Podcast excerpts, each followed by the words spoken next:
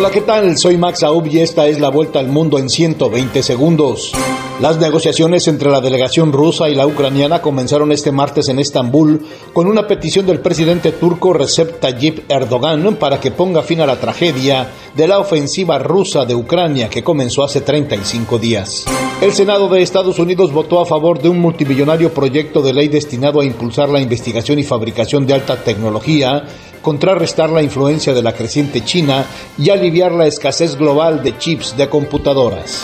Un nuevo informe presentado por el Grupo Interdisciplinario de Expertos Independientes de la Comisión Interamericana de Derechos Humanos confirmó la participación de las Fuerzas Armadas mexicanas en el caso de los 43 estudiantes de Ayotzinapa desaparecidos en 2014. América Latina sigue viviendo una profunda crisis de derechos humanos tras la pandemia ante unos gobiernos que limitaron el acceso a las vacunas y la recuperación económica de la región pactando con grandes empresas, denunció Amnistía Internacional en su informe anual.